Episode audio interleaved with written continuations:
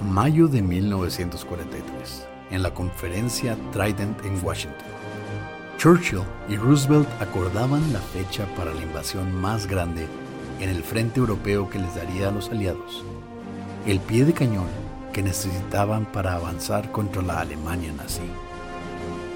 Y en 1944, la operación Overlord tenía como objetivo el desplazar ocho divisiones en una serie de cinco desembarcos de asalto a lo largo de 12 kilómetros durante los dos primeros días y al cabo de 25 días esto aumentaría a 21 divisiones, organizando una zona de operaciones en Cherburgo, donde se dirigían operaciones hacia el río Sena y después hacia Alemania.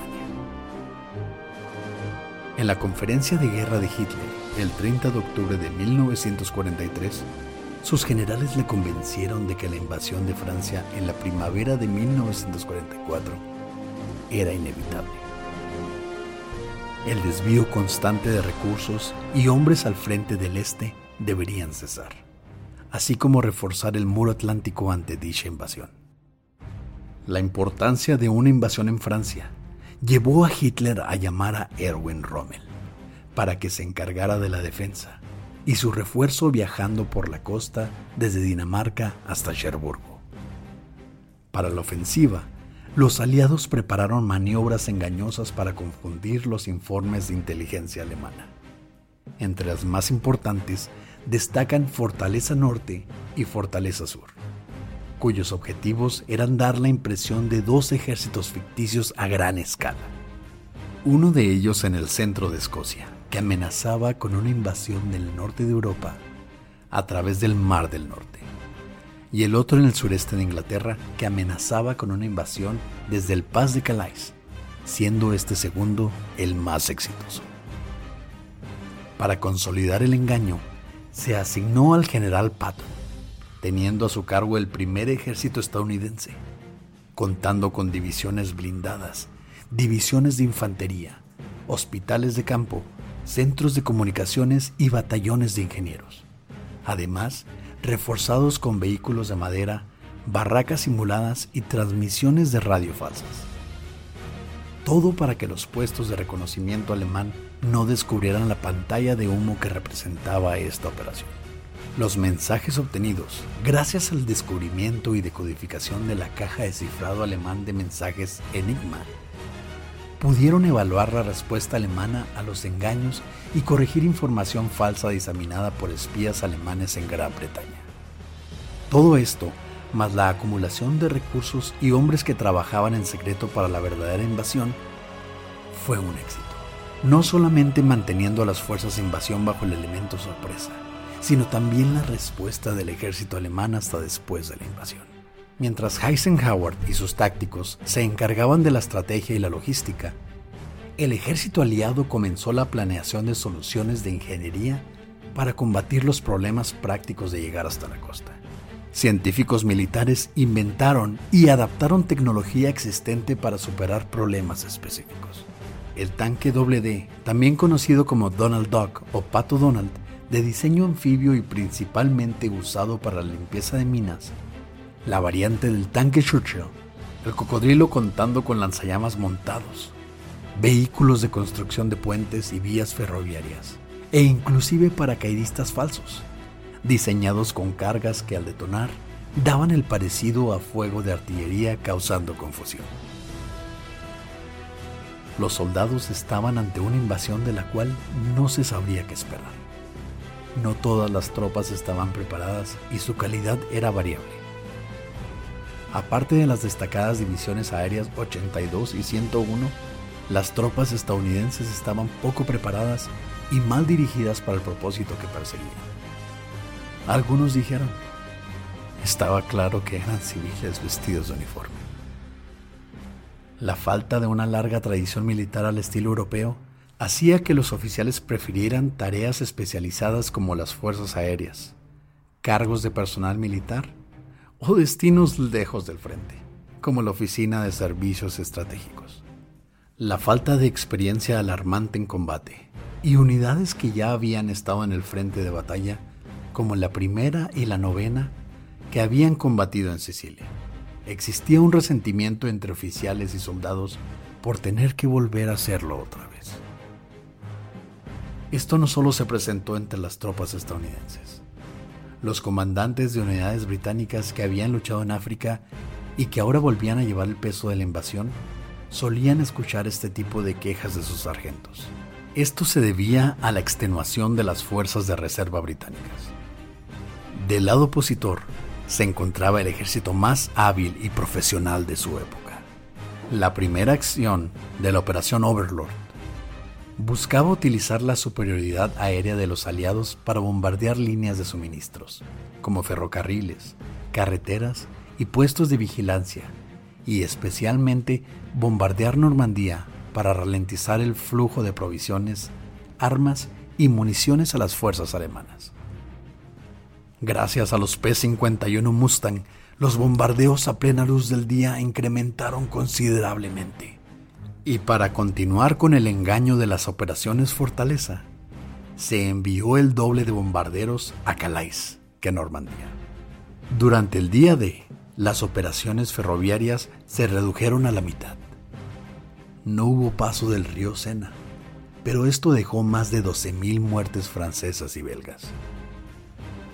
Los aliados se prepararon y solo esperaban el día de la invasión. Los cambios climáticos pusieron la operación en riesgo y como los hombres ya estaban al tanto de sus órdenes, se corría el riesgo de seguridad. Y el día 6 de junio de 1944, Eisenhower descartó las posibilidades de condiciones favorables y dijo, Estoy bastante seguro que debemos dar la orden. No me gusta, pero no hay opción. No estoy seguro de que podamos hacer otra cosa. Así dio comienzo la operación Overlord. La operación comenzó poco después de la medianoche, con bombardeos sobre las baterías costeras y posiciones defensivas, seguidos por ataques aéreos y desembarco de paracaídas en los flancos ofensivos. Al oeste, las divisiones estadounidenses 82 y 101 habían descendido para proteger los flancos y la retaguardia de los desembarcos en la playa de Utah al este. El objetivo de la Sexta División Aérea Británica era proteger el flanco izquierdo de los desembarcos en las playas designadas como Gold, Juno y Sword. Con un total de 24.000 hombres, las tropas británicas y estadounidenses debían aterrizar por medio de avión o planeadores. Las unidades estadounidenses quedaron diseminadas, reduciendo su eficacia de combate. Mientras tanto, los navíos que transportaban las fuerzas marítimas se encontraron en el punto de reunión, denominado Piccadilly Circus, para transportar las unidades por los caminos ya libres de minas marinas. En la costa norte de Francia, la noche del 5 de junio era como cualquier otra del año. El clima inhóspito puso a la Marina alemana en espera y se cancelaron los vuelos de reconocimiento pero a primera hora del 6 de junio, otros bombarderos y ataques navales arremetieron contra las defensas alemanas. Los defensores vieron cómo en la playa de Utah los estadounidenses desembarcaban frenéticamente. 23.000 hombres desembarcaron en esta playa durante el primer día y solo sufrieron 197 bajas. El bombardeo de la playa Omaha no había sido tan efectivo. Al bombardear a través de las nubes y tratando de evitar fuego amigo, los bombarderos Libertator habían bombardeado detrás de las líneas defensivas y poco después las tropas comenzaron a avanzar por la playa, bajo el mortífero fuego cruzado de metralla. Las condiciones climáticas empeoraron, las olas aumentaron su tamaño y se estima que hicieron naufragar a muchas lanchas de desembarco. Uniéndose a esta problemática, muchos barcos abrieron fuego con sus cañones, pero sus disparos se quedaron cortos. Algunos inclusive hundieron lanchas aliadas de desembarco. Los meticulosos preparativos no sirvieron de mucho. Cuando batallones completos de ingenieros fueron diezmados o dados por perdidos durante tal caos, las unidades tomaron refugio tras rocas de la costa o donde pudiesen hacerlo. Las tropas estadounidenses fueron reorganizadas y reanudaron sus avances cuando el general Norman Cota llegó a la playa a las 7.30 de la mañana con su grupo de mando de la 29 División. Bajo su mando y la ayuda de unidades más experimentadas de la Primera División, comenzaron lentamente a progresar hacia las posiciones defensivas. Finalmente, se conquistaron las salidas de la playa y comenzaron su avance al interior. Hubo más de 2.000 bajas ese día en la playa y las tropas sabían que una lucha en tierras con vegetación baja no sería nada fácil. Pero el vital propósito estaba cumplido. Establecer un punto de control en la playa para seguir desplegando tropas hacia el frente.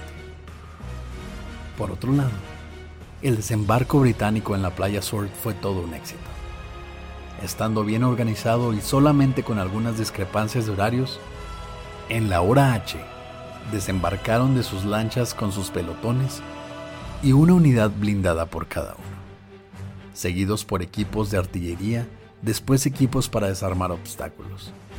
Siete horas después desembarcarían dos de las mejores compañías de infantería. Veinte horas después, dos compañías más se sumarían a la ofensiva 25 horas después, llegaría el grupo de control a la playa. 35 horas después, bulldozers para limpieza de obstáculos. 60 horas después, llegarían nueve equipos con morteros, cañones antitanques. Y 90 horas después, un escuadrón completo de carros de combate, francotiradores y suministros. En la playa Sur, las bajas fueron mucho menores que las que se esperaban a lo largo de la playa pero las siguientes oleadas sí sufrieron por el fuego cruzado. Los canadienses llegaron a la playa Juno con un retraso inicial de 10 minutos que permitió a la marea ocultar los obstáculos y trampas alemanas, por lo cual perdieron 20 de los 24 transportes marítimos. El apoyo a la infantería era provisto por los ya obsoletos tanques Centauro, que demostraron ser muy inestables a la hora de transportarlos por las lanchas de desembarco. Muchas de ellas se volcaron y de las 40 previstas, solo 6 llegaron a desembarcar en la playa.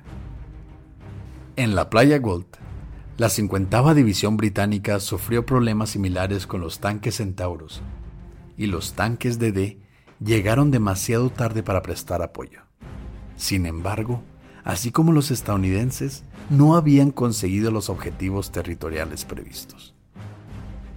Con toda la conmoción y caos, las tropas aliadas se abrieron paso al foco de resistencia alemán de la ciudad de Com. Después de una ardua batalla, los aliados se dispondrían a cruzar el río Sena y liberar París. La invasión de Normandía fue una de las invasiones más importantes de la historia, y gracias a la logística y la inteligencia aliada, pudieron obtener un tan necesario primer pie en territorio europeo para llevar a cabo una de las campañas más extenuantes de los últimos siglos. Esto fue conocido como el Día de